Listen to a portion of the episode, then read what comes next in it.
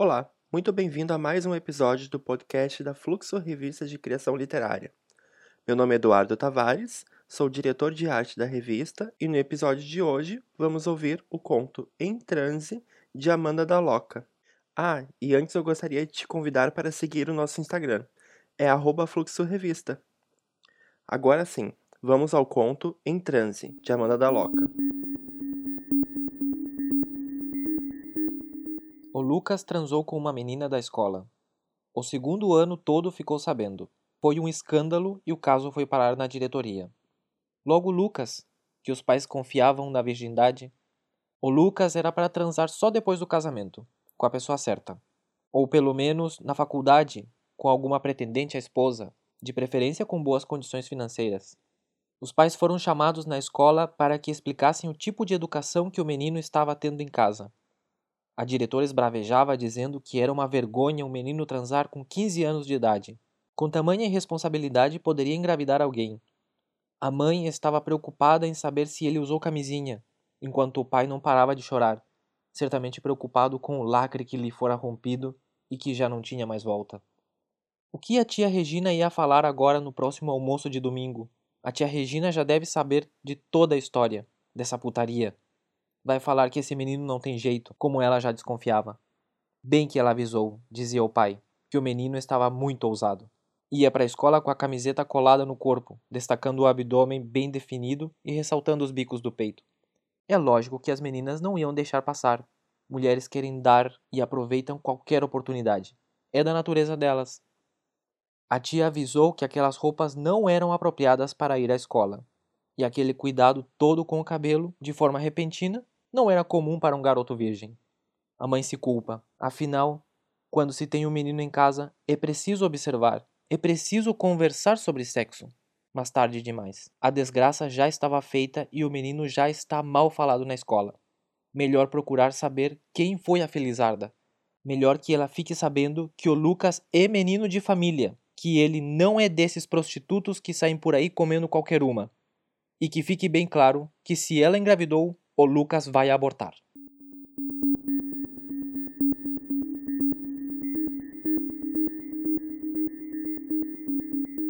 Previamente enviamos algumas perguntas através do e-mail para a autora.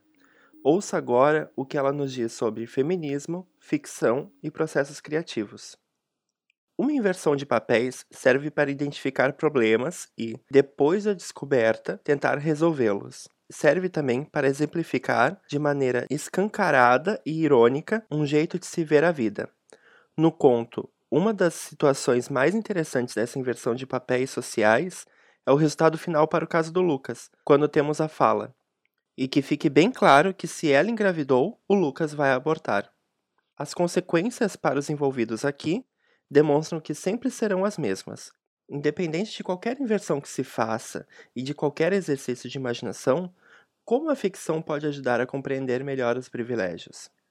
Olá, é uma satisfação poder falar desse assunto tão importante que é o feminismo. Eu aproveito para agradecer o pessoal da revista Fluxo pelo espaço disponibilizado e também parabenizo a equipe aí pela iniciativa. Com relação ao conto em transe, a ideia era exatamente essa: era a ideia de provocar os leitores e as leitoras para experimentar uma inversão de papéis, né? O que a gente normalmente vê é a mulher sendo pressionada e regrada sobre o seu corpo e a sua sexualidade, o que raramente acontece no caso dos homens, né? Para eles, praticamente não existe essa imposição de regras sobre corpo e inclusive sobre a virgindade, que é o tema do conto, que já para as mulheres acaba sendo um tabu, né? É uma espécie de monstro que persegue desde logo cedo. Eu acredito que a ficção pode ajudar bastante na compreensão dos privilégios. No caso específico aqui, falando de alguns privilégios masculinos, o conto ele tenta mostrar de forma irônica que, mesmo que fosse o homem o pressionado da história, ainda assim o desfecho poderia ser favorável a ele. É que, no caso de uma gravidez indesejada, a mulher é quem iria gerar o bebê, de forma que fica vulgarmente facultada ao homem a divisão das responsabilidades, né, com o filho ou a filha. Eu quero dizer, é, não é novidade a imensa quantidade de casos de pessoas que não têm o nome de um pai na certidão de nascimento, Ou pior, né? Que não tem um pai efetivamente para dividir com a mãe as responsabilidades da sua criação. Então, é preciso falar e muito sobre o aborto masculino, né? E a provocação do conto vai nesse sentido também. Essa inversão de papéis em teu conto pode provocar empatia, mas também pode mostrar a manutenção de status quo. Como é construir um texto e ter sua narrativa criada de forma satisfatória? Eu acredito que a principal meta desse tipo de narrativa seja a reflexão. É, acho que a arte como um todo tá aí para isso, né? Além de proporcionar diversão, claro, é importante que o cinema, o teatro, a música, a literatura e qualquer forma de arte incentivem a reflexão. Então, independentemente se quem estiver lendo vai sentir empatia ou se o texto simplesmente vai mostrar a manutenção de um status quo, eu penso que pelo menos ele vai provocar, cutucar, é, para que seja possível o surgimento de novas discussões, que são muito importantes, né? Como no caso da discussão sobre o feminismo. Escrever sobre algo, desde um acontecimento qualquer até os impactos de um movimento sobre uma pessoa ou sobre uma sociedade, é uma maneira de reivindicar seu valor, mostrar a sua importância? Claro, é, a literatura ela tem essa potência, né? É uma forma livre de se manifestar e daí o interessante é a possibilidade de trazer qualquer modo de expressão na busca de um objetivo. Eu acredito que todo texto literário tem um pano de fundo, uma reflexão principal que vai além da própria história que está sendo contada, que por muitas vezes pode parecer superficial ou mera diversão. Então, eu acredito sim que a literatura é um meio bastante eficaz para reivindicar o valor ou mostrar a importância de determinado assunto. Amanda, para finalizar, gostaríamos de saber como se dá a construção da tua escrita e quais são as tuas influências culturais. Eu sou formada em Direito, né, e trabalho no setor público do estado de São Paulo. Eu não tenho nenhuma formação artística, mas pessoalmente eu tenho uma forte ligação com as artes, principalmente com o cinema e a literatura.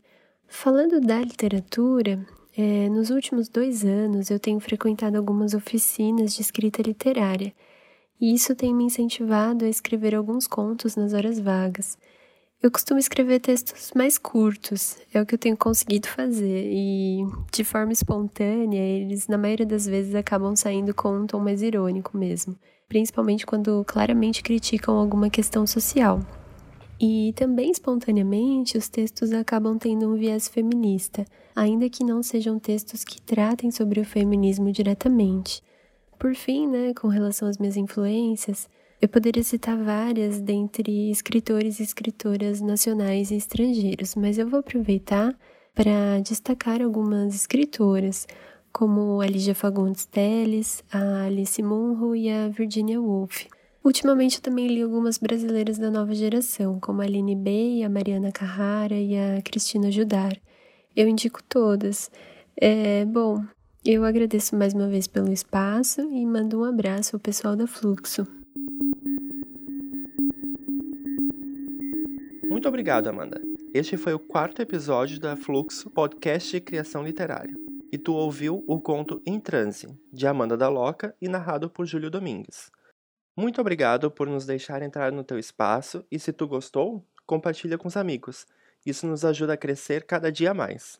Abraços e até o próximo conto.